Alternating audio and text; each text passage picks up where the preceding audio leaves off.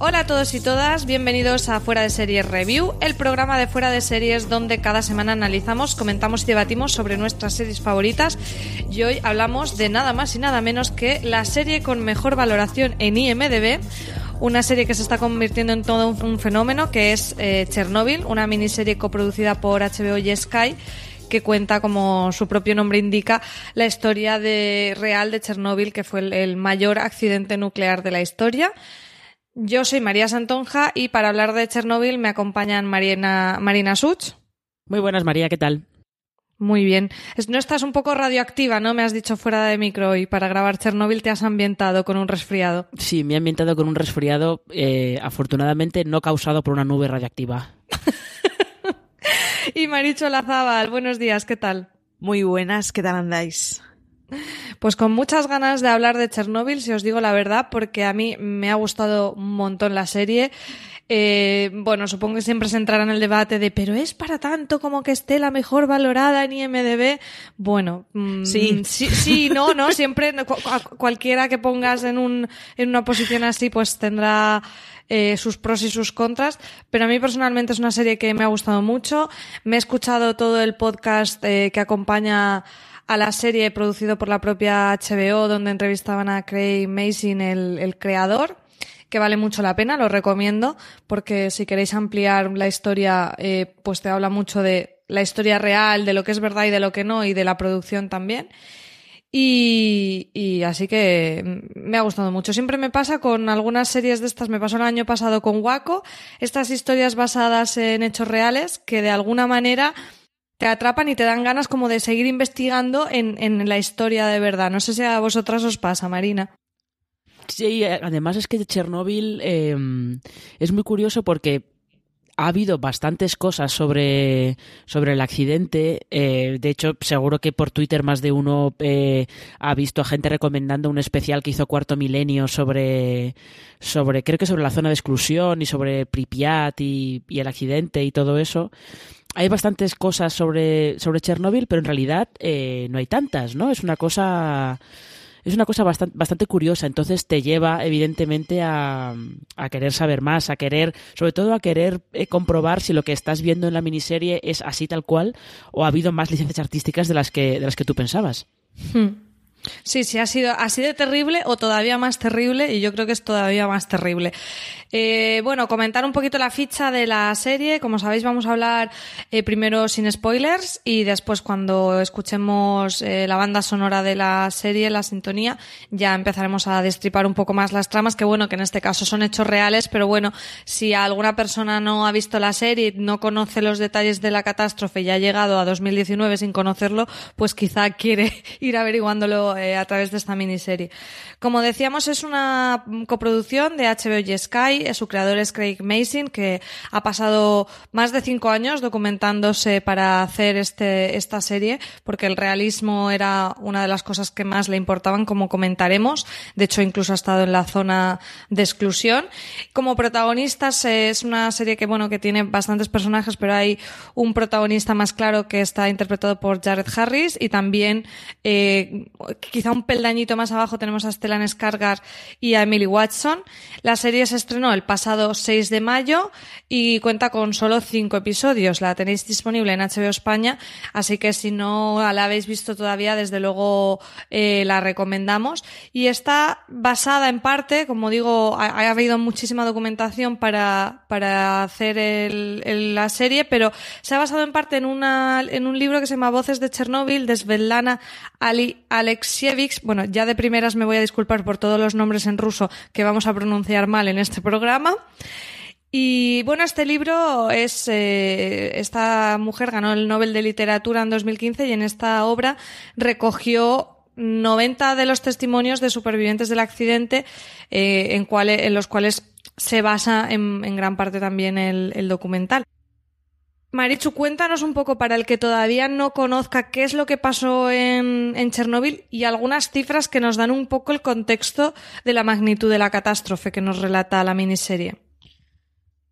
Pues lo, que pasó es, una cafrada. En el 86, en madrugada, haciendo una, una prueba relativamente cotidiana, eh, descubrieron que, bueno, el rector, el, o sea, el reactor de, de la central de, de Chernóbil, básicamente, pues, pues había explotado y se había abierto completamente eh, fue una de esas cosas que, bueno, nunca se acaba de saber cuál, cuál es el efecto de, de una explosión de este calibre. Además, bueno, pues hubo historias con la transparencia de los datos. Eh, sí, más o menos se sabe que más de medio millón de personas trabajaron en lo que fueron las labores de limpieza, que las labores de limpieza es una definición muy amplia que te describen muy bien en el, en el documental de a qué se refiere cuando pasa, sucede una cosa de estas.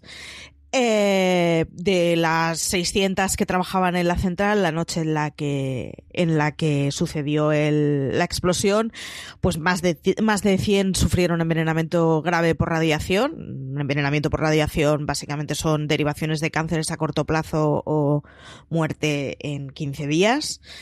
Eh, estuvieron unos 200.000 liquidadores que, que, bueno, que se estuvieron encargando del material radioactivo de, de, todo lo que el terreno de alrededor. Hay que pensar que en una explosión nuclear el problema no es que, bueno, pues explota y en ese momento ocurren muchas cosas, sino que deja una serie de restos que son terriblemente contagiosos y que, que de hecho que duraron, pues eso, un par de años la limpieza del lugar y a largo plazo no se acaba de saber cuál ha sido el, el impacto en cantidades, porque el, el, perímetro que afecta a una explosión nuclear es enorme, con lo cual sí que se constataron que había aumentos de, de cánceres en zonas muy alejadas del propio Chernóbil y que son atribuibles a, bueno, pues a una, a una, a, a exponerse a una exposición a, a hmm a, la, contaminación, a la contaminación, pues, pues eso mucho más de lo que es sano o tolerable para el cuerpo.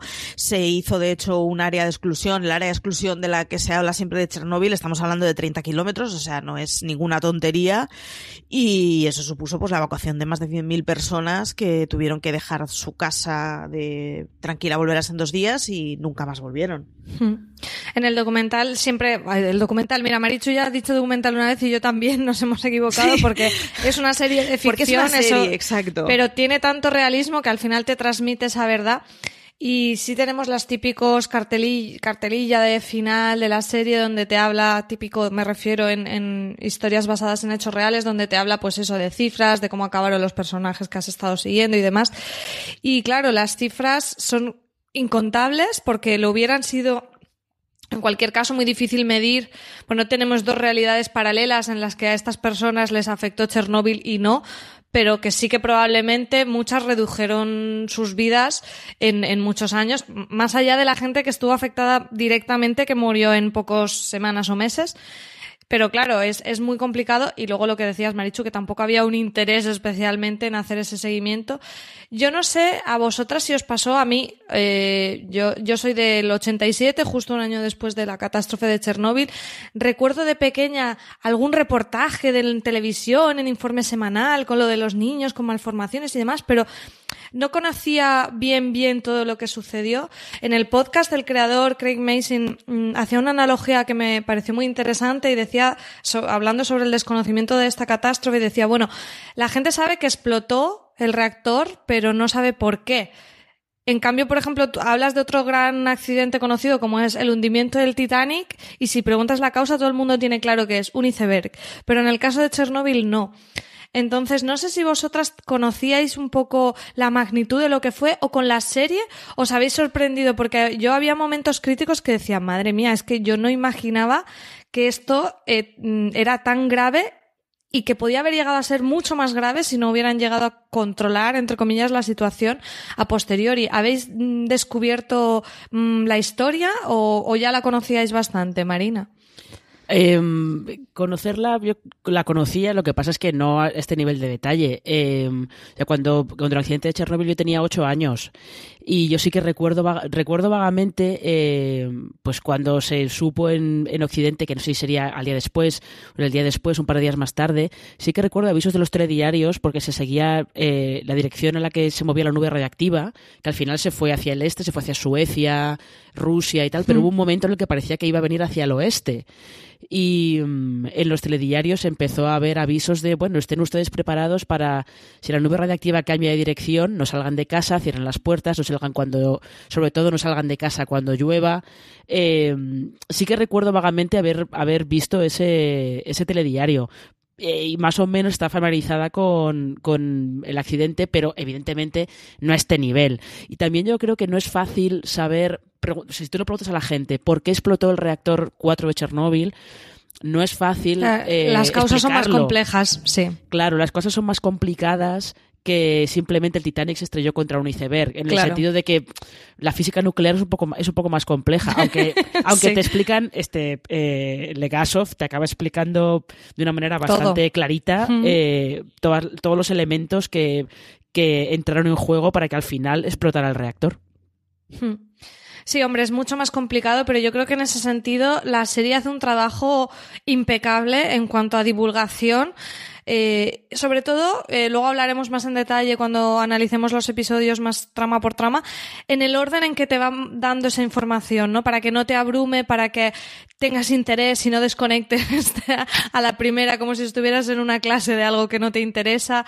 Eh, me, parece que el ejercicio que hace de, de acercar la historia desde un punto de vista de conocer los hechos y la verdad, porque es el gran leitmotiv de la, de la miniserie, ¿no? Como aferrarse a mentiras puede ser catastrófico. Es, un, es uno de los temas que, preocupa a Craig Mason y más en un tiempo como hoy en día, ¿no? Que podemos ver reflejado un poco ese tema también con todo el tema de las fake news y demás.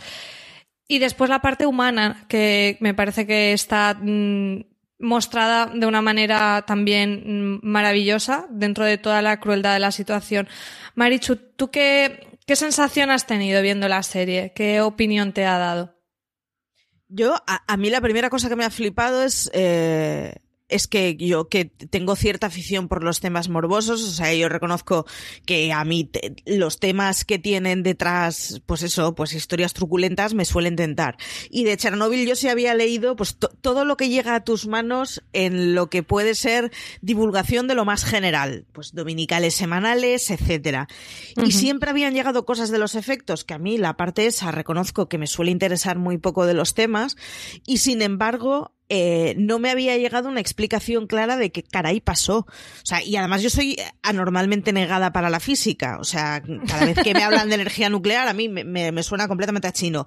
Y sin bueno, embargo. no eres la única, Maricho, no te preocupes. No, o sea, me, siento completamente incompetente. Y sin embargo, han logrado que más o menos entienda qué es lo que sucedió que me parece todo un logro que, que, que consigan que yo entienda algo de eso.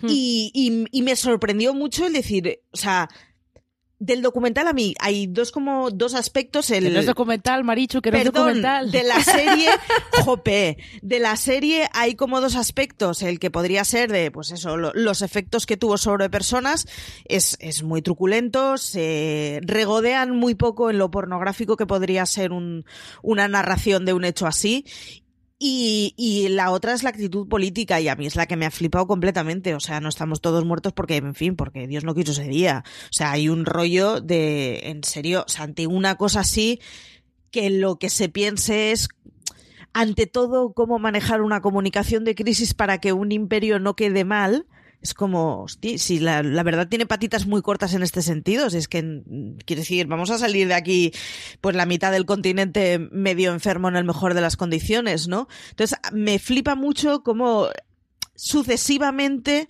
van explicando el siempre que hubo oportunidad o muchas de las veces que hubo oportunidad ante el decir la verdad o el, bueno, el escamotear, contar todo, se escamoteó.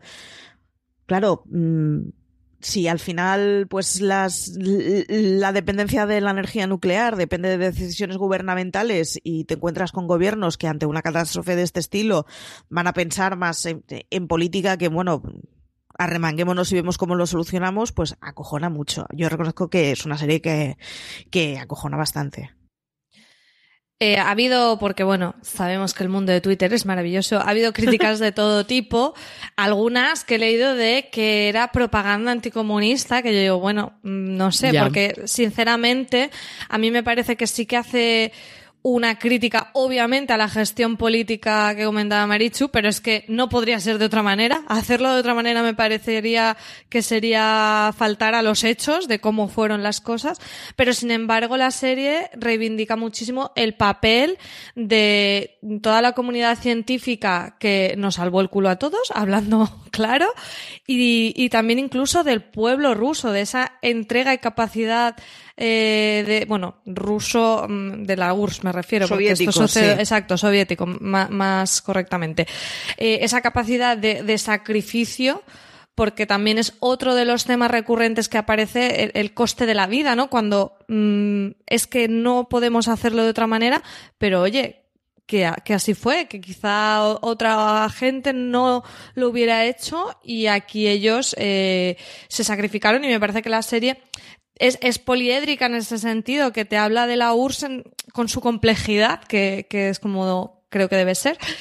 Eh, la serie, como decíamos en la introducción, a día de hoy eh, es la mejor valorada en IMDB, no de miniseries, sino de series en general, si no me equivoco. Eh, Marina, dinos un poco cómo ha quedado esto y tú has escrito precisamente en Fuera de Series un artículo analizando un poco las causas que, que crees que han llevado a, a que eh, Chernóbil ocupe esta posición? Bueno, más que analizando, especulando, porque al final en estos, en estos analizando, casos. Analizando, está, Sí, está, bueno. está todo bien eh, argumentado, o sea que es un análisis. pero es un poco nunca se sabe realmente eh, qué va a funcionar porque yo Chernobyl eh, HBO España envió tres capítulos antes del estreno envió tres screeners eh, y yo cuando los vi los, lo que vi fue una miniserie que estaba muy bien.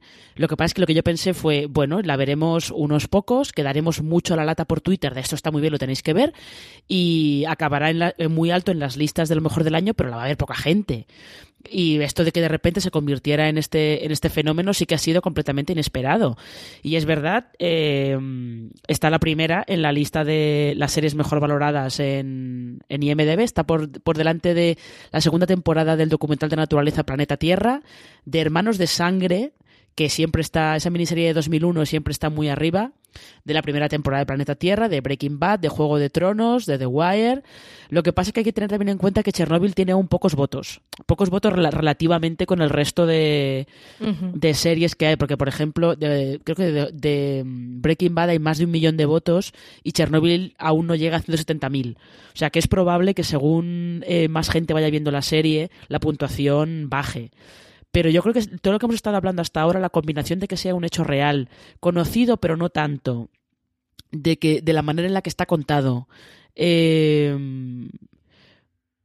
también un poco también está entronca un poco con esta desconfianza hacia las instituciones que haya actu actualmente, ¿no? Hmm. Desconfianza... Sí, tiene un punto de actualidad pese a estar contándonos algo del 86. Exactamente, y esa desconfianza hacia las instituciones y hacia la sensación de que no te cuentan toda la verdad, de que te engañan, probablemente eso también también ha terminado eh, calando un poco entre el público, pero desde luego quien pensara que iba a ser este fenómeno, sobre todo que iba a ser el siguiente fenómeno después de Juego de Tronos, aunque vaya a ser muy breve, no creo que se lo imaginara a nadie. No. No, no, totalmente. Yo re recuerdo en el estreno de Juego de Tronos de la última temporada que tú sí habías visto los episodios y de, de comentar literalmente el va, pero va a pasar desapercibida. El, eso lo veremos cuatro piraos, ¿no? Que, que, nos gustan este tipo de cosas.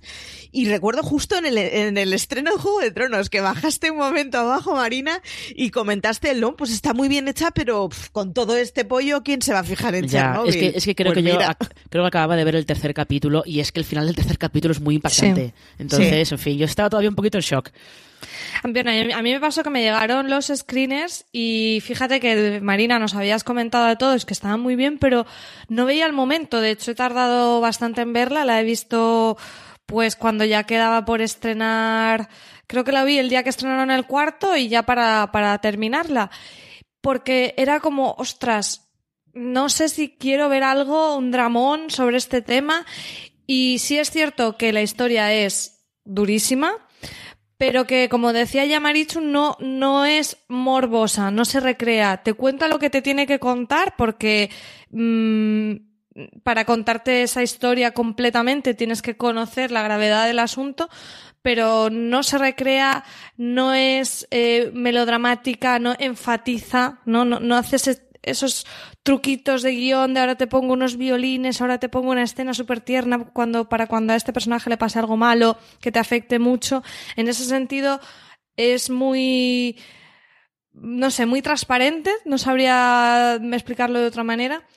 Y aunque se ha hecho duro verla, a mí me parece que es una serie muy recomendable. Y, también lo digo por si alguna persona todavía no se ha acercado a la serie un poco por estos mismos motivos de no quiero un mal rollo total, mmm, que se acerquen, que se acerquen porque, bueno, sí que hay momentos que son difíciles, pero vale muchísimo la pena. No sé si vosotras tenéis alguna recomendación o valoración más sobre Chernobyl, pensando un poco en, en las personas que no la hayan visto, Marina. Yo creo que creo que está todo bastante está ya, está ya dicho. Eh, creo que lo has resumido bastante bien María. Eh, lo que más destaca es eso que, que, no busca el morbo que el tono que tiene es bastante sobrio todo el rato. Hasta podríamos decir que es un poco ruso a veces. Sí. Eh, y yo creo que eso justo juega a su favor eh, y luego, evidentemente, que algunas de las cosas que ves y algunas de las cosas que te cuenta a veces son como tan, no diría tan increíbles, pero son como tan impactantes sin necesidad de que eso se, se enfatice de más, que evidentemente al final eh, te lo ves todo. Uh -huh. Marichu. Yo, reconozco que me la he visto en modo de terapia, primero un capítulo de Chernobyl y otro de lo que hacemos en las sombras eh, para, lim para limpiar un poco el shock. O sea, yo reconozco que, que me dejaba de ni una lágrima, no tiene ni un momento sensiblón, pero ostras, te deja muy descolocado. Así que yo hice terapia y primero Chernobyl y luego lo que hacemos en las sombras y ya te ibas a dormir con un poquito más de, bueno, ya se me ha pasado el mal. De rollo. mejor cuerpo. Pues sí. sí, mira, es una buena recomendación. Os, os, puedo contar las, la sesión doble que estaba haciendo yo que pensaba que iba, iba a funcionar también, que era Chernobyl y luego digo, bueno, luego voy a ver Gentleman Jack, que así mmm, te vas a dormir mal, un poquito mal. mejor. Y los últimos capítulos de Gentleman Jack son de como, creo que la sesión doble sí. no está funcionando. Pues nada, recomendamos la de Marichu mejor. Eh, sí. Como tenéis HBO España, eh, para ver Chernobyl, os veis Chernobyl y luego os veis lo que hacemos en las sombras, que también hablaremos de ella próximamente. Y, y así, bueno, eh, se, se, fluye todo un poquito mejor. Vamos a escuchar ya esta pieza de la banda sonora y empezamos a hablar de Chernobyl con spoilers.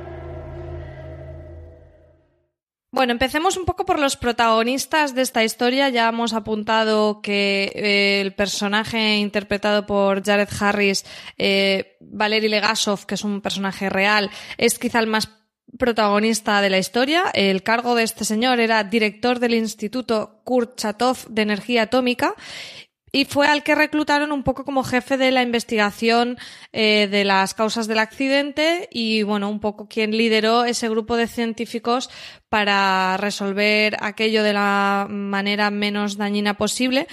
Y curiosamente, en la, la elección del creador es no empezar la serie con la típica escena del día 26 de abril, con todos con sus vidas felices, que es una escena que veremos, pero la veremos en el último episodio. Aquí empezamos con el, el, el suicidio de este personaje, de Valery Legasov, dos años después del accidente, y es una manera un poco curiosa de empezar porque eh, bueno, para empezar te lo desvela ya. Él en el podcast eh, comentaba que dice, bueno, cualquier persona puede entrar en Wikipedia y lo primero que ve es eso, total que al ser una historia real, no tenía como ese punto de voy a guardarme esta información, lo soltamos ya desde el principio, pero de esa manera se construye todo como un poco una historia de crímenes o una historia de misterio en la que tenemos que entender qué le pasó a este hombre, cómo vivió aquello que le lleva a dos años después eh, suicidarse. Y como decía, no vemos la típica escena de el día perfecto antes de empezar la catástrofe, sino que ya directamente nos llevan a esa sala de control del reactor, todo desde un punto de vista muy humano y nada, mm, no sé, nada de cine de catástrofes, como si dijéramos, Marina. Ya, es un poco...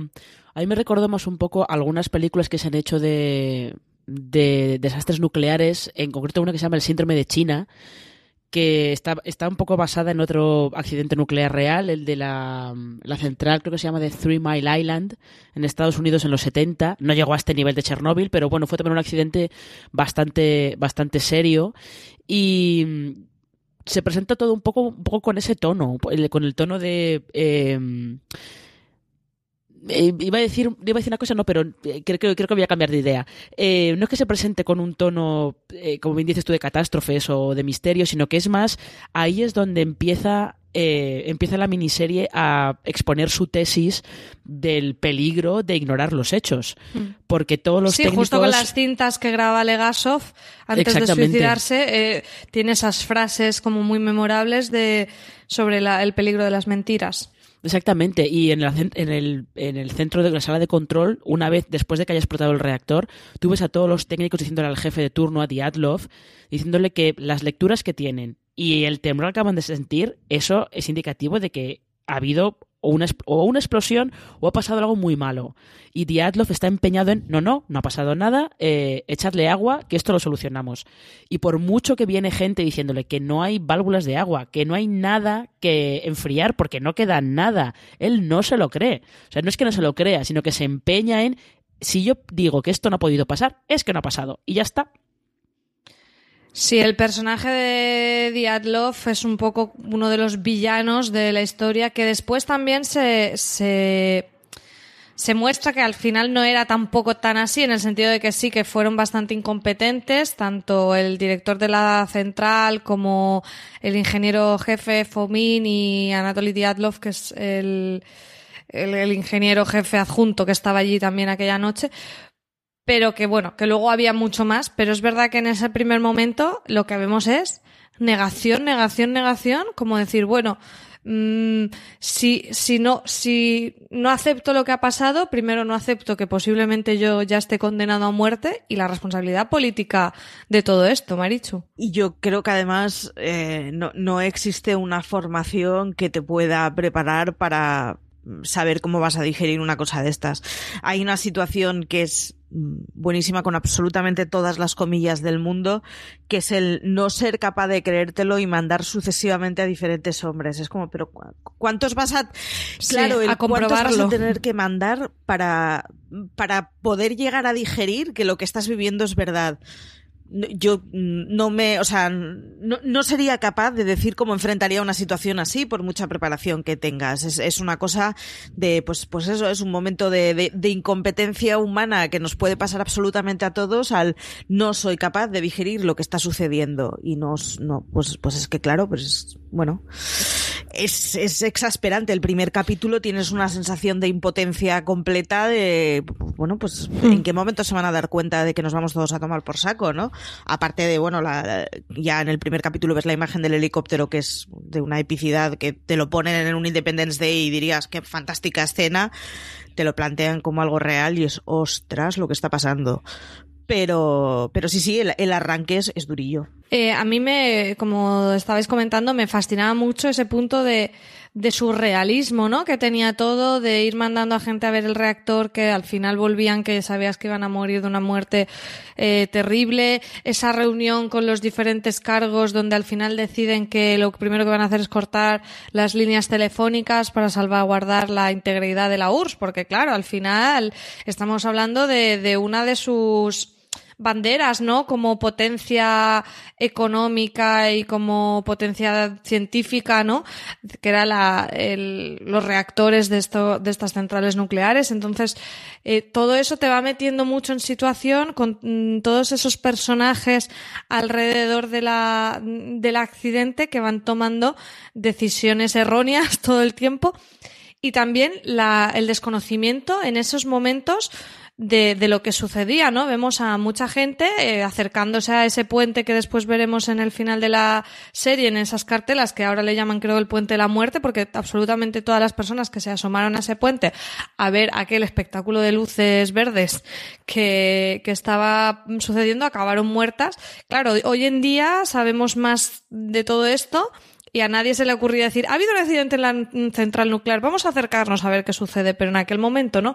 Y ahí tenemos uno de los personajes que es un poco una de las historias que nos retrata a las víctimas, que es el personaje de Vasily Ignatenko, un personaje real, y de su mujer Lyudmila Ignatenko.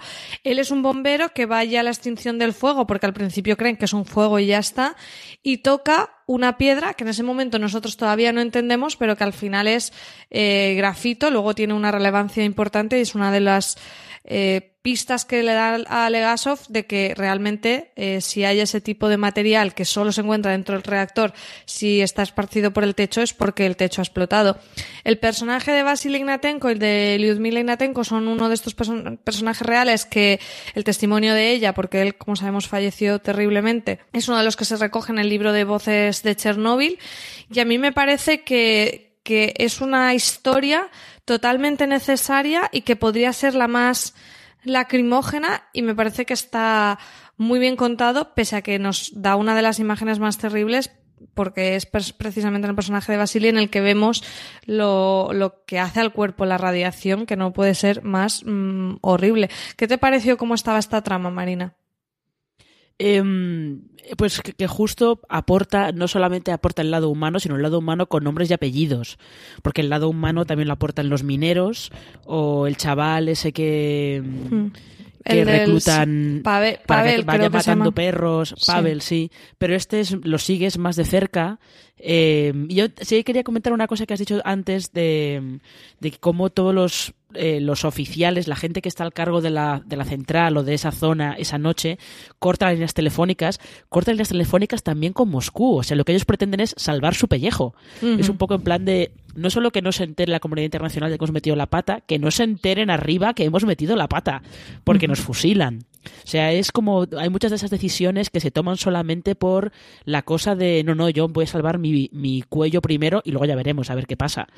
Eh, pero sí, la historia de Lyudmila, como es la que tú sigues con nombres y apellidos desde el principio, porque ves cómo a él lo mandan a la central, él no sabe dónde va, no sabe qué está pasando.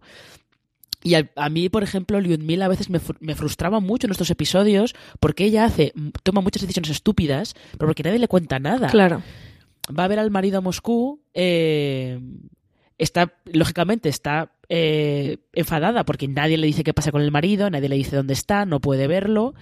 Eh, y cuando finalmente puede verlo y el médico solamente le dice no puedes tocarlo, solo tienes media hora, claro, la otra se queda en plan de, pero ¿y esto por qué? O sea, no puedo tocarlo. Y la primera vez que va a verlo, él tiene mala pinta, pero no tan mala pinta.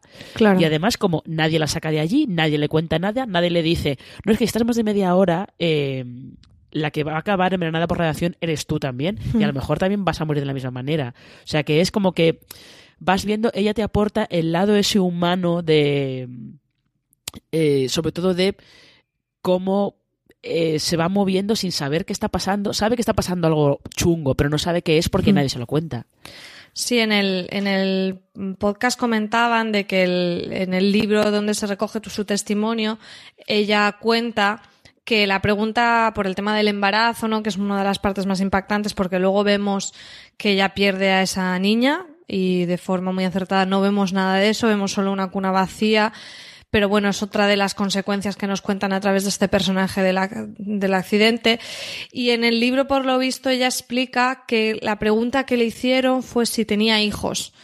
Eh, porque quizás si hubiera dicho no, no tengo hijos, podría caber la posibilidad de que o estuviera embarazada o de que después no pudiera quedarse embarazada o tener hijos sanos y le hubieran hecho una restricción más grande. Entonces ella mintió y dijo que sí, que tenía dos hijos y fue cuando le dejaron acercarse, pero que igualmente ella no tenía idea, o sea, sabía que algo pasaba para que le hicieran ese tipo de preguntas, pero en ningún caso se imaginaba que la gravedad de esto. Y bueno, eh, nos da un poco, el, creo que el único pequeño alivio que nos da esas cartelas finales de la historia es precisamente la de Lyudmila, que nos cuentan, que hemos visto en la serie, que vio morir de una manera terrible y con un gran sufrimiento a su marido.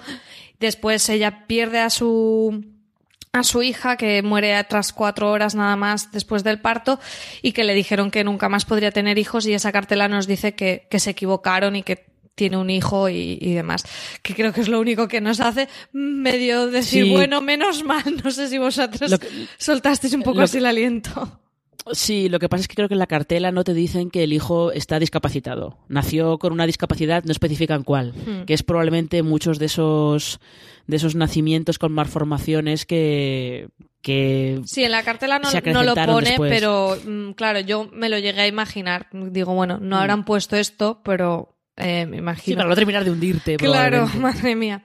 Eh, después tenemos eh, otro personaje que a mí me ha gustado muchísimo, que es el personaje de Ulana Komiuk, que es un personaje ficticio en este caso, el personaje femenino, pero que aglutina varias cosas de hechos que pasaron, que ocurrieron con esa comunidad científica que estaba alrededor del accidente.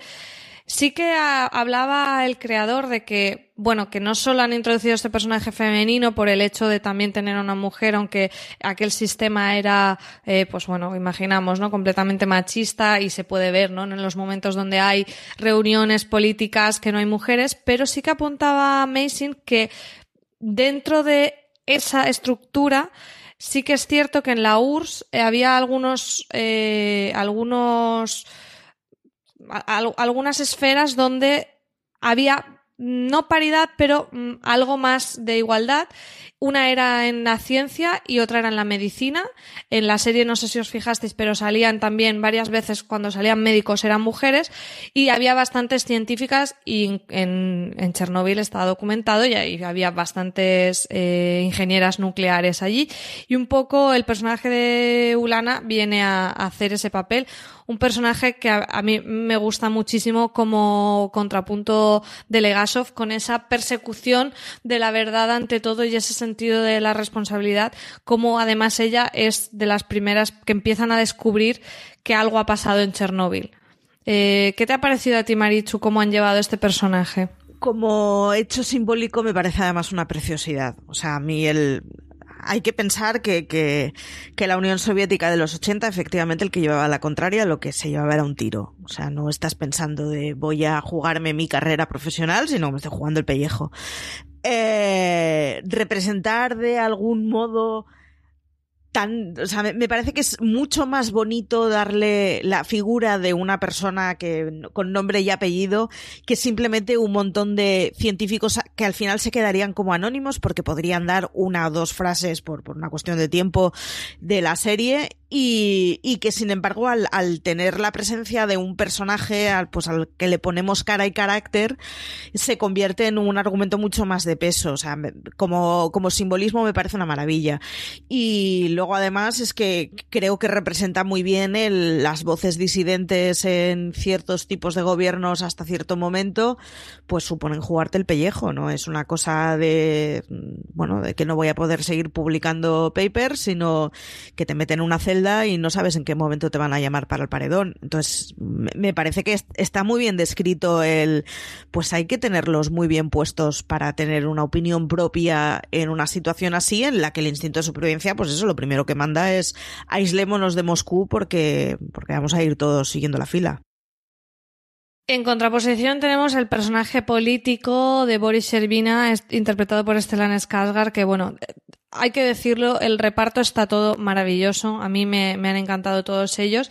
Y bueno, él fue el personaje real, un político soviético que fue vicepresidente del Consejo de Ministros entre el 84 y el 89 y fue quien estuvo también como encargado allí en Chernóbil. Hacen esta, este equipo entre Legasov y Servina que al principio, eh, bueno, ves al personaje de Servina como un poco, pues eso, un, poco tosco, eh, al final son gente de partido, Legasov también lo era, como podemos ver, pero claro, todo eso se desmorona mm, por los hechos, ¿no? Cuando están allí, cuando ven la gravedad del asunto, cuando ven a veces que les están poniendo trabas, eh, es muy significativo el momento en que les mandan ese, ese robot que obviamente se, eh, se funde porque está hecho para aguantar las dosis de radiación que ellos han dicho públicamente que existen.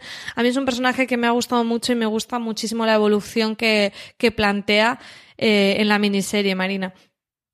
Ya, Big Boris ha acabado siendo uno de mis personajes favoritos, la verdad. Sobre todo por eso que comentas, por eh, él es un político, la visión que tiene es política. Y sobre todo lo que está bien es cómo él es capaz de traducir em, lo que no de traducir lo que dice Legasov, sino que Legasov es como mucho más vehemente en plan de hay que hacer esto porque si no eh, se va a ir toda la mierda. Pero Servina tiene la manera de, de, hacerlo, de presentarlo, de tal modo que parece que los jefes están tomando esas decisiones. Em, entonces, eh, sobre todo, em, lo, que me, lo que me gusta mucho de él es... Em, él es un político, él también tiene, su objetivo es salvaguardar ante todo la imagen de la URSS, pero claro, en cuanto ve a lo que se enfrentan y ve todo lo que está pasando, empieza a no es que cambie, sino que eh, se da cuenta de que su deber es eh, conseguir salvar al pueblo de la URSS, básicamente, ¿no? No dejar que aquello estalle y que muera mogollón de, mogollón de gente. Entonces, él hace todo lo que puede por trabajar dentro, dentro del sistema. Siguiendo las normas, para, como decíais, no tener luego problemas, intenta eh, conseguir todo lo que puede eh, que les hagan caso, que se tomen en serio que de verdad la situación es seria. Pero claro, al final se acaba encontrando siempre con, con trabas, como le pasa con el robot policía alemán, Em, pero la relación, yo creo que la relación entre Legasov y Servina, como se ve en el último capítulo, es una mm. relación que acaba, se construye así poquito a poquito y acaba siendo, yo creo que, de lo mejor de la miniserie. Mm. Sí, esa conversación final que comentas, Marina, en el último episodio me parece, mm, a, mí creo que fue de lo que más me, me emocionó también. Y es que eh, ese, ese retrato de las dificultades que enfrentan eh, también con el personaje de Gorbachev es fascinante, ¿no? En esas primeras reuniones, de hecho, cuando se conocen, a mí me, me gustó muchísimo eh, ver también el, a Legasov leyendo los informes y diciendo, no, es que a mí esto no me cuadra, esto está puesto para que no, para que nos quedemos tranquilos, pero estas piedras negras que se registran algunos testimonios de los bomberos son grafito y estas dosis de radiación son el máximo que permiten los dosímetros que tienen. ¿no? Esa, ese punto también de inteligencia de Legasov y como Shervina dice, bueno, mm, este tío no es ningún majara, sino que me conviene trabajar con él, eh, a, mí me, me gustó muchísimo. Eh, vamos un poco con lo que pasa después del accidente y es, eh, Maricho ya lo estabas comentando, es esas escenas de cómo paramos esto, ¿no? O sea, esos helicópteros que tienen que ir tirando el, el boro y no recuerdo qué más, y arena o no sé qué para tapar el, el tremendo agujero del, de, que ha producido la, la explosión del, del núcleo, cómo los helicópteros estrellan, ese robot también que llega. Es, en esos episodios hay una sensación de no vamos a conseguir parar esto y claro, te van describiendo en esas reuniones políticas las consecuencias que puede tener de, mm, bueno, que desaparezca toda Ucrania y Bielorrusia, que se envenene media Europa, o sea, realmente ahí es cuando ves de decir, esto fue grave, pero madre mía lo que podría haber sido yo puedo, ahí decir, puedo decir que pensaba que cuando empiezan a, dar todas esas, todas esas explicaciones de no, si no hacemos esto puede pasar tal, puede pasar cual, mm, está, está feo que diga que era como si estuviéramos en la precuela de los 100. No, era, un poco la precuela de los 100, ¿eh? Gracias. Por suerte no hemos llegado a los 100 de momento. Marichu, comentabas. Está muy, muy bien explicado, además, sucesivamente en distintos perfiles y en la narración, el cómo hacernos entender a, a, los que no somos capaces de entender. O sea, a ver, para mí un peligro es un fuego, porque lo ves y te acercas y te quema. No sé cómo decirlo, ¿no? Es muy evidente. Pero el tema que tiene la radiación es que, pues, que, que los zopencos medios no entendemos cuál es el efecto. ¿Cómo, cómo me va a estar envenenando algo que, que ni toco ni veo, ¿no? ¿Dónde está la contaminación? Que yo la vea. A ver. Sí.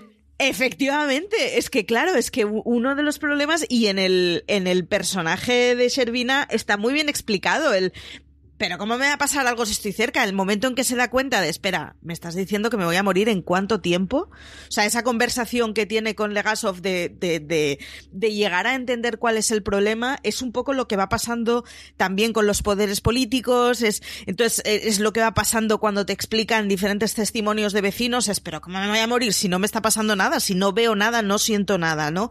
Está muy bien explicado eso y a, acoquina mucho eh, precisamente el pensar como que espera, que puede llegar hasta dónde la nube, pero cómo, pero, o sea, pero cómo puede ser posible una cosa así. Entonces, está muy bien explicado como en un gobierno que es negacionista y que de entrada lo que pretende es, ostras, no podemos tener semejante crisis de reputación, llega un momento en que se tiene que enfrentar con la realidad, pero es que claro, cuando se enfrenta con la realidad no es una cosa tan sencilla como nosotros habíamos decidido negarlo, sino además de haberlo decidido negar, es que no somos capaces de entender lo que nos estás contando. Sí, en ese sentido yo creo que la serie también eh, reivindica o sea, creo que es una de sus misiones principales, más allá del leitmotiv y de un poco la moraleja del tema de la verdad, que obviamente preocupa al creador y, me parece que es obvia y, y, además muy bonita, pero también es el espíritu de sacrificio de esta gente. O sea, esta gente que estuvo allí sabía que se iba a morir y punto. Y de hecho así fue. O sea, bueno, eh, eh, Legasov se suicidó, pero hubiera muerto a los pocos años y de hecho Shervina murió a los cuatro años después de la catástrofe, que es que es muy grave lo que, lo que estás llegando a, a, a renunciar. Y como lo vemos también en, en, los personajes de los mineros y en, en, los personajes de a mí que me que quizás una de las cosas que más me impactó y ahora no consigo recordar las palabras exactas cuando se fastidia al robot policía que eh, Legasov dice usaremos eh, robots biológicos o no, no creo que creo que dicen biorobots empiezan biorobots utilizando puede ser biorobots ¿no? sí. sí claro lo dice de una manera así como muy tal pero claro, biorobots que es humanos en fin al final, la parte de la limpieza del tejado, que después lo he estado viendo y fue tal cual que así, o sea, fueron, no, no recuerdo la cifra, pero muchísimas personas que estuvieron yendo allí y solo estaban 90 segundos para, porque era el máximo de radiación, todas las personas podemos aguantar un nivel de radiación eh, en el cuerpo que no es peligroso, por eso si te hacen una radiografía no pasa nada. De hecho, la comparativa con las radiografías sale en alguna de las reuniones que tienen con Gorbachev. Pero claro, es tan peligroso que allí podían estar personas 90 segundos y iban un montón de personas de todo el, de toda Ucrania allí para hacer ese esos 90 segundos y ya los mandaban a casa porque no podían estar más tiempo y me parece que esa escena posiblemente a mí sea de las que más me impactó, primero por ese biorobots, esa palabra de biorobots y después darte cuenta de la gravedad de, todo esto. Y después eh, la realización de la serie es bastante sobria, como comentábamos, pero en este momento, cómo te mete en esos 90 segundos que están grabados eh, cámara en mano, siguiendo a estas personas que están limpiando el tejado en tiempo real, si lo cronometráis son esos 90 segundos. Creo que es una de las escenas de mayor tensión que he vivido jamás y está tal cual documentada. O sea, la explicación que les dan de mmm, tienes que hacer esto, tal, era una especie casi de teatrillo porque repitieron millones de veces porque cada vez eran unas personas nuevas. A mí es una de las escenas que más, que sin duda más me impactó. No sé vosotras con qué escenas así os habéis quedado más conmocionadas, Marichu. Yo con los mineros, o sea, a mí la, el, el, que te planteen el vas a tener que hacer una tarea que es faraónica, porque la vas a tener que hacer en poquísimo tiempo con un esfuerzo de narices funcionando prácticamente con mano de obra esclavista y que cojan unos tíos y digan, pues vale, pues para adelante. O sea, claro, yo puedo entender una cosa así, o sea, y lo entiendo poco, en cuerpos que son puramente vocacionales, ¿no? Pero o sea, no, no tenía tan clara la, vocación de, un minero, no sé cómo decirlo, el de, del llegado el punto, pues mejor el pescuezo, pues mejor el pescuezo. Y saben que de ahí no van a salir enteros. Pues bueno, pues para adelante. A mí la, las escenas de los mineros me dejaron completamente acojonada, la verdad. También no hemos comentado de las tres personas que van a eh, no recuerdo, es en el segundo episodio que van a mmm, que, que, se presentan voluntarios sabiendo que van a morir porque son los que se acercan más al reactor. Creo que es para abrir las sí, las, las, válvulas eh, de agua, puede ser. Las válvulas, sí, esa escena sí. también es, es muy impactante. Y Marina, tú comentabas una de las de esas pequeñas microhistorias que nos cuentan que a mí me, me gusta mucho. Tenemos a esa señora ordeñando la vaca que cuenta todo lo terrible que ha sufrido el pueblo de Ucrania y por qué no quiere abandonarlo, que de hecho habla un poco de lo que estábamos comentando, es decir, si he visto cosas horribles que he visto con mis propios ojos, ¿quieres que ahora con 80 años que tengo me vaya por una amenaza que ni siquiera veo? Esa es muy buena y sobre todo la escena de, bueno, la escena, el episodio que dedica a los liquidadores con el, mm, con el tema del de, bueno, que a mí esto ya me revolvió las tripas, no os podéis imaginar, de que iban a matar animales, que los animales no eran animales salvajes, que también, sino todas las mascotas abandonadas de la gente por obligación, por norma del gobierno, cuando les, eh, les eh, sacaron de allí, cuando hicieron la evacuación, y la, lo terrible de la situación de no, no, es que si les llamas se acercan porque son mascotas. O sea, yo ese momento eh, yo no podía con la historia de este chaval que es prácticamente un niño que tiene que enfrentarse a eso. O sea, ese tipo de consecuencias que ya te relata tan detalladas y tan terribles, yo con el chico este, con el Pavel, es que me puso los pelos de punta, Marina. Ya, yo, de todas maneras, yo creo que la escena sí que, que yo más recuerdo es justo esa, la de los tres que entran que entran cerca del reactor que está todo inundado para eh, evacuar el agua. Es que no recuerdo exactamente qué es lo que hacen, pero sí que se tienen que meter en agua hasta la cintura, de hecho, y que además está todo dirigido como si fuera una película de miedo, porque está todo a oscuras, se les estropean las linternas, los oyes a ellos jadear porque saben que cuanto más estén allí, eh, peor, peor va a ser para ellos. Y sí, lo de los, lo de los perros es. Lo de los perros es chungo, sobre todo también por ver el contraste con el campamento. Cómo te muestran el campamento de, de los soldados, que es un campamento como muy rudimentario. Eh, en el que no tienen de nada. Y hay un, hay un pequeño detalle que yo creo que no, no llegan a mencionarlo en la serie, que me parece muy curioso, que es, no sé si os fijáis que hay un, llega un punto, todos los que trabajan en la zona de exclusión, todos beben vodka, ninguno está bebiendo agua. Todos beben, les hmm. llevan botellas de vodka y lo que hacen es beber vodka todo el rato. Ninguno bebe agua porque el agua está contaminada. Hmm. Sí, además con el vodka hay otra escena también al principio de la serie con Legasov y el vaso en el bar cuando todavía la población no sabe lo que ha ocurrido. Y bueno, es que yo he estado leyendo por allí que, pues, que pensaban que con el vodka también eso les prevenía, ¿sabes? Que es que el conocimiento de, de las consecuencias de la radiación pues fíjate, la, la prevención que tenían era el vodka y la, ¿cómo le llaman? Le llaman la, la bolsa de los huevos o algo así, el metal que se ponen ah, para cubrirse los, genitales. La cesta, de los huevos. la cesta de los huevos. Eh, o sea, imaginaros la, la, de gente que pasó por allí que muchísima pues desarrolló cánceres y acortó su vida mm, terriblemente. Eh, sí que es verdad que la serie busca ese realismo, pero como comentábamos, no se recrea. Eh, por ejemplo, a mí me ha gustado mucho la decisión de que hablan en inglés y punto. Otra de las cosas polémicas que ha habido es como, pues ¿por qué no hablan en ruso? Y pues mira, porque es una producción norteamericana y para encontrar todo el equipo y que puedan llevarlo, pues la mayoría del equipo es angloparlante.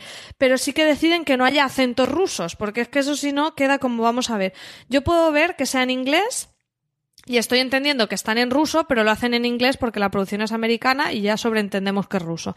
Que sin embargo, todas las cartelas que aparecen y textos es en ruso. Pero no le han puesto acentos, porque es que eso sí no, no tendría ningún sentido. No es como hablan en inglés pero con acento. Y eso muchas veces lo hemos visto y me parece una buena elección. Después la banda sonora, Marina, tú has escrito también sobre la compositora de la banda sonora, que no me voy a atrever a pronunciar el nombre, no, ahora tú si te atreves, que a mí me ha encantado. Es una banda sonora que no tiene fanfarrias, no tiene ese acento en, la, en el drama, en la espectacularidad. Eh, cuéntanos un poquito de la banda sonora, Marina. Eh, la compositora es islandesa, se llama Hildur Gudnadottir tela. Bravo. Esto tiene tela, ¿eh? Esto tiene tela. Em, y esta mujer, ella realmente es, es, chelista, toca el violonchelo y además, eh, investigando un poco sobre ella, resulta que de los discos que ha sacado hay un par de temas suyos de uno de los discos que, que publicó hace tiempo que se escuchan en el cuento de la criada, en la segunda temporada del cuento de la criada, por ejemplo. Y él, ella también eh, ha tocado el cello para, para bandas sonoras que compuso Johan Johansson, algunas para las películas de Denis Villeneuve y otras para la serie Atrapados. Y mm, lo que es interesante es que eh, dice que para, mm, que para ambientarse para la, para la banda sonora de la miniserie se fue con su productor y con un ingeniero de sonido que es el que graba el sonido de los documentales de naturaleza de Sir, Richard, Sir David Attenborough, perdón. Em, porque decía que es un señor que está muy acostumbrado a, a captar los, más, los sonidos más nimios de la naturaleza para que tú te veas envuelto un poco en todo eso, ¿no? Y se fueron a la central nuclear de Chernóbil, ellos la reproducen en la central de Ignalina, en, en Lituania, perdón, que es más o menos de la misma época y es muy parecida a la de Chernóbil. Y lo que hicieron allí fue grabar los sonidos de la central. Pusieron un micrófono a grabar. Eh, entonces, no sé si os dais cuenta, yo una vez que supe eso, luego escuchando, escuchando la banda sonora te das cuenta de que es cierto que hay sonidos que son como de fábrica como si hmm. fueran un poco, pues... Es muy inmersiva la banda sonora, es totalmente inmersiva. Sonidos como de líneas de tensión, eh, vibraciones de, de aparatos que hay por allí y tal. Entonces al final acaba siendo una banda sonora como muy atmosférica y como más... más industrial literalmente porque está hecha con sonidos grabados en una central nuclear. Os dejaremos también en las notas del programa el enlace al artículo de Marina que habla de la compositora. Otra de los puntos que a mí me dejó alucinada y, aterrorizada es el maquillaje de, en el que vemos los estragos de las heridas de radiación de esas personas, como por ejemplo el, eh, personaje de Ignatenko y, demás que, bueno, y el de Topunov, que es el chico joven de 25 años que está en, el, en, las, en la sala del reactor.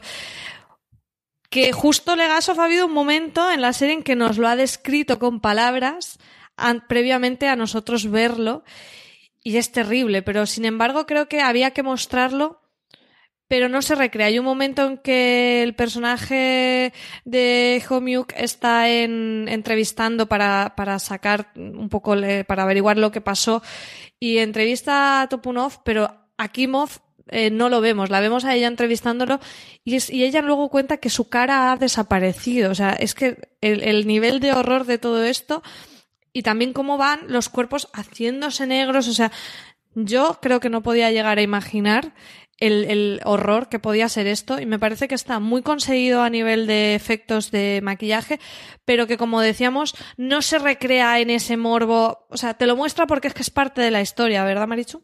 Yo honestamente creo, o sea, es mucho menos lacrimógeno la forma que tiene de enseñártela, creo que nos lo podrían haber descrito de una forma en que acabáramos todos con 40.000 Kleenex, pero es mucho más terrorífica. O sea, eh, yo pues eso, no, no había sido consciente hasta verlo que, que, que bueno, que, pillarte cerca una cosa de estas supone, pues eso, la, la, mejora momentánea, el irte necrosando absolutamente, es, bueno, pues, pues, es, es que es muy terrorífico, la verdad, y honestamente yo creo que consiguen que con la sobriedad con la que lo explican, se te encoge más el corazón, porque claro, al final si hacen una escena lacrimógena, por mucho que llores, eres consciente de que te están conduciendo a eso. El problema es que no, que eres consciente de que están haciendo la voluntad de que no acabemos aquí todos con Kleenex con lo cual es más terrorífico. O sea, a mí me, parece, y la descripción que se hace previa en la que te preparan para lo que vas a ver es, bueno, pues el horror. O sea, es que no tiene otra. Ahí también tenemos una escena mm, cuando ya el eh, Ignatenko ha muerto y vemos ese, ese entierro, que de hecho está en una zona real de Moscú, un entierro en el que están como con, con como con ataúdes metálicos, con de que luego echan cemento, o sea, es que es terrible, o sea, todas las últimas momentos de vida de estas personas, incluso sus propios entierros, fueron realmente terribles y, creo que la serie lo relata muy bien y, y no me cansaré de recomendar el, el podcast de HBO porque allí te van contando todos los detalles de, de esos lugares que realmente fueron así y, cómo, y cómo sucedió. Nos encaminamos ya al final, al último episodio, que a mí me parece ya, bueno, si ya me está encantando la serie, me parece que es redondo, porque volvemos al, al día D, ¿no? Nos volvemos al 26 de abril del 86, pero a la vez nos lleva a el juicio, que era una especie un poco de teatrillo que había montado la URSS para decir qué malos malísimos eran los responsables de la nuclear, la central nuclear, intentando obviar la parte de la responsabilidad también política de cómo estaban fabricados estos reactores. Y es aquí cuando sí que ya vemos ese día, esa escena que en otro tipo de serie hubiéramos visto en el primer episodio de ese día en Chernóbil y en Pripyat eh, normal, donde la gente se levanta. Y lo vemos ahora, lo vemos ahora porque ahora ya conocemos a estos personajes y ahora nos importan y aquí es donde empezamos a averiguar ya mejor, bueno, ¿y por qué esto pasó, no? Vemos esos intereses que había en juego, que querían hacer esa prueba eh, de seguridad del reactor para conseguir un ascenso. Vemos todos esos entresijos y es verdad que los que estaban en el juicio como culpables, eh, que eran el director de la central nuclear, Bryukhanov, eh, Fomin, el ingeniero jefe, y Diatlov, el ingeniero jefe adjunto, tenían parte de responsabilidad, pero hay un pequeño detalle y es esos defectos de fabricación del reactor nuclear que pese a que ellos hubieran hecho todo eso mal, si eso hubiera estado bien, no hubiera ocurrido el desastre y por tanto que responsabilizaba al final a la URSS, ¿no? Con ese speech que hace Legasov maravilloso donde dice, bueno, ¿por qué se hace? Pues porque es más barato y, así mm, e, es lo que sucede, ¿no? Y un poco Legasov cuando ha tenido que ir a esa eh, conferencia en Viena, él miente, lo que pasa es que lo hace de una manera que a la comunidad internacional le convence bastante porque dice parte de verdad, pero es en cambio aquí en el juicio cuando eh, ya también un poco mm, alentado por Homiuk decide decir la verdad porque al fin y al cabo es que esos reactores estaban en otras centrales en la URSS. Entonces, bueno, sí que es verdad que esto no sucedió así. Los protagonistas de la historia no estaban en este juicio. Hubo otras personas y fue mucho más largo y más tedioso. Sí que se hizo en Chernóbil, que era un poco como mm, aquí no pasa nada. El juicio tuvo lugar dentro de Chernóbil. Y, y no, no sucedió esto así, pero sí que Legasov hizo esto que hace en el juicio en otras circunstancias y las consecuencias que tuvo si sucedieron como nos muestra la serie, ¿no? O sea, nos, nos cambian un poco el lugar por una cuestión dramática que es lógica, ¿no? Que al final, pues si nos ponen el juicio y nos ponen, pues eso, como decíamos, a científicos random aquí explicando, pues no hubiera tenido mucho interés. A mí me encantó que eligieran esto y creo que esa escena con las, con los cartelitos rojos y azules es de 10 de, de, para llegar a explicarnos todo y con el sentido dramático de ¿va a decir la verdad o no va a decir la verdad? ¿Qué te pareció a ti, Marina, la elección de el juicio y los flashbacks como cierre de la miniserie? Hombre, te permite tener las respuestas que al principio de la miniserie eh, se te prometían o no tenías. Eh, sobre todo la explicación de por qué explota el reactor o no hubiéramos entendido o, no hubiera, exactamente. interesado, quizá. Claro, eh, al dártelas al final, una vez que ya has visto todas las consecuencias, que has visto todo lo que todo lo que eh, sufrió toda esa gente para poder evitar que el desastre fuera, fuera mayor, ahora es cuando tú entiendes mejor eh, o estás más preparado para, para, entender la explicación que te da Legasov de por qué explota el reactor. Sobre todo, entiendes perfectamente la explicación que da de es que había un fallo de diseño que se hizo porque era más barato y que se ocultó a sabiendas. Eh, porque, había que, porque habría que reconocer que éramos unos cutres. Eh, damos imagen de punteros y somos unos cutres. Y mm, estás te han metido ya en la atmósfera de cómo funciona todo eso y de cómo la cultura imperante que había entre todos los jefes no era de vamos a hacer las cosas bien y asumamos responsabilidades, sino que era de eh, si tengo que mentir para conseguir un ascenso, voy a mentir, me da igual. Es lo que pasa cuando los llaman para decirles que por favor que se esperen 10 horas para hacer la prueba de seguridad porque las fábricas necesitan llegar a, la cuota de productividad de final de mes y si les hacen la prueba se quedan sin electricidad. Y ellos, en lugar de pararlo, vamos a parar el test y empezar al día siguiente o lo que sea, decían, ah, 10 horas, no pasa nada. Pero pasa nada por eso, porque ellos tienen información de que eso no va, de que eso es potencialmente peligroso, pero eligen ignorarla. Porque lo mm. que eligen es, no, sigamos adelante porque esto seguro que va a salir bien y si seguimos adelante eh, nuestros jefes no se van a enterar de que en realidad hemos metido la pata. Sí, a mí eh, esa, esa parte de como una cosa mal y otra cosa mal y otra decisión errónea me parece terrible y sobre todo porque volvemos a esa sala de control donde están eh, Akimov y Toptunov, que son el, jefe del turno nocturno, recordaréis por los nombres igual os liáis, pero es el de gafitas con bigote, y Toptunov, que es el chico jovencito con el bigotito rubio, que de hecho los vemos llegar a la central, que se meten con él porque es muy jovencillo, demás. Claro, a estas personas las hemos visto ya mm, con la piel necrosada y sabemos el terrible dolor con el que han acabado y los vemos allí de nuevo con piel que es como súper aterrador y viendo cómo Diatlov va presionando y presionando y ellos al final ceden por ese miedo de es que como no me hagas caso, ese, ese sistema un poco de, de, terror, de si yo, si no me haces caso, no vas a trabajar nunca, eh, te voy a arruinar la vida, ese tipo de, de, sistemas tan perversos que, que, pues, que es un poco la, la, moraleja ¿no? de la serie de esto es lo que hace que, que sucedan estas cosas.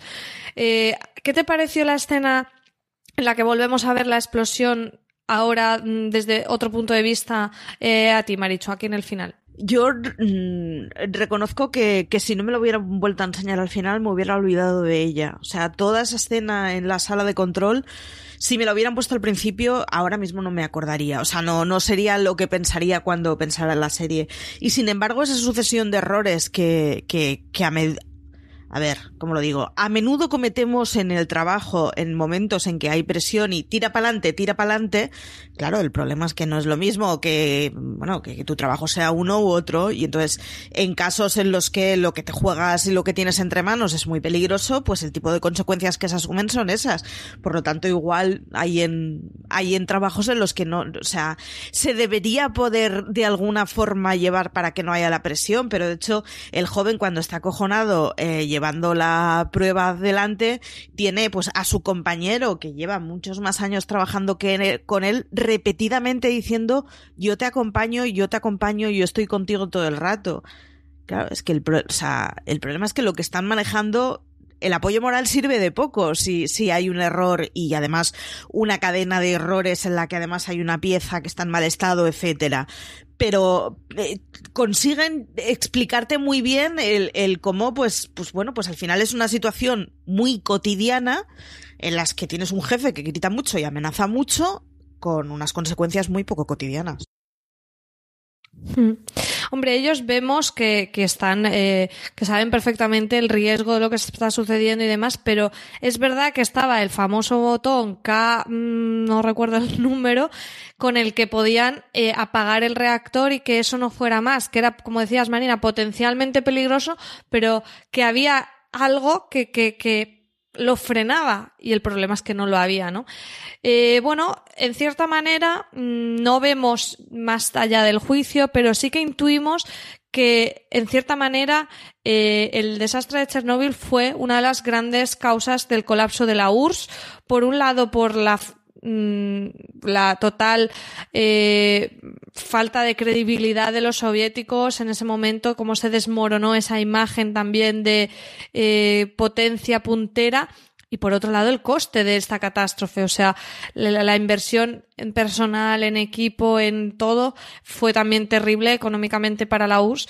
Y a mí es una historia que me ha fascinado, me ha gustado muchísimo aprenderla, me gusta el enfoque que le han dado con, con esa e, esos mensajes de fondo que, como decía eh, Mason, sobre que la historia va sobre qué sucede cuando la gente ignora la verdad para celebrar una mentira. Y me parece que eh, es una serie que es redonda en ese sentido. A mí me parece que consigue todos sus objetivos de narrar los hechos, de veracidad, de humanidad, de mensaje y qué queréis que os digas que a mí me ha gustado muchísimo, la recomiendo a todo el mundo y ya desde luego está en mi lista de lo mejor del año en altas posiciones. No sé si queréis añadir antes de cerrar el, el review alguna cosita más de la serie que os hayáis dejado en el tintero, Marichu. No, que yo, vista ahora toda la serie y digamos que ya ha digerido un poco el impacto inicial en el que no eres capaz de entender lo que estás viendo y simplemente estás flipando minuto tras minuto, eh, yo eh, lo que voy a hacer es volverme a ver, honestamente, ahora que ya más o menos sabes qué son los datos, invito a, a volver a verla un poco con la sangre más tranquila y estando un poco más preparado para lo que te van a explicar, porque intuyo que nos va a parecer mucho más macabra cuando la veamos habiendo podido tomar cierta distancia. Marina, ¿alguna cosita que se te haya quedado por comentar que te gustaría de la serie? Yo lo que lo único que quería comentar era es un poco una curiosidad eh, sobre lo que has comentado antes, María, al principio, de que hay quien ha acusado a la miniserie de hacer propaganda anticomunista. Y eh, Craig Massin, que ha sido ha estado muy activo en Twitter durante toda la emisión de la miniserie, hubo un tuitero que le dijo que le había gustado mucho Chernobyl, eh, pero que eh, que le decía como que era muy fácil meterse con la URSS, con los soviéticos en este, en este tema y decir que eran unos incompetentes y tal, que era muy fácil, ¿no? Que por qué no se atrevía a hacerlo con, otro desastre que hubo justo el mismo año, en el 86, que es el, el accidente del Challenger. Se han, hecho algunas, se han hecho algunas TV movies, pero no se ha hecho un tratamiento como el de Chernóbil. Y le decía que, que por qué no se atrevía a hacerlo. Y Mason, Craig Mason, decía que, hombre, que no era... Eh, él no estaba tan metido en la historia como para contarlo, pero el accidente del Challenger él decía, dice, pero si alguna vez se hace, eh, probablemente todos vamos a flipar también con que la NASA supiera que el transbordador no tendría que haberse lanzado y se lanzó igualmente. Y hubo también un tío, un poco una figura tipo Legasov, eh, que les dijo repetidamente, no lo lancéis, con estas condiciones térmicas, no lo lancéis, esto es un peligro. Nadie le hizo caso, se lanzó y pasó lo que pasó. Eh, con lo cual, bueno, para que, para que veáis que, como que Mason ha estado respondiendo a mucha gente también que le ha dicho eso, que bueno, que es muy fácil de dar ese mensaje utilizando a los rusos y tal, que por qué no lo hace con los americanos. Y él ha dicho, hay muchas, hay muchos eventos que se pueden utilizar eh, en la historia de Estados Unidos, pero que bueno, que en este caso a él lo que le interesaba era la enormidad de Chernóbil. No, y desde luego él se ha metido en la historia, eh, vamos, es que lleva muchos años documentándose, como decía antes, ha llegado a ir a la zona de exclusión, es, es muy interesante escuchar todo lo que cuenta y claro, es como, ¿por qué no lo haces de esto? Bueno, pues porque esto me ha llevado cinco años. Porque he decidido de esto, ya está.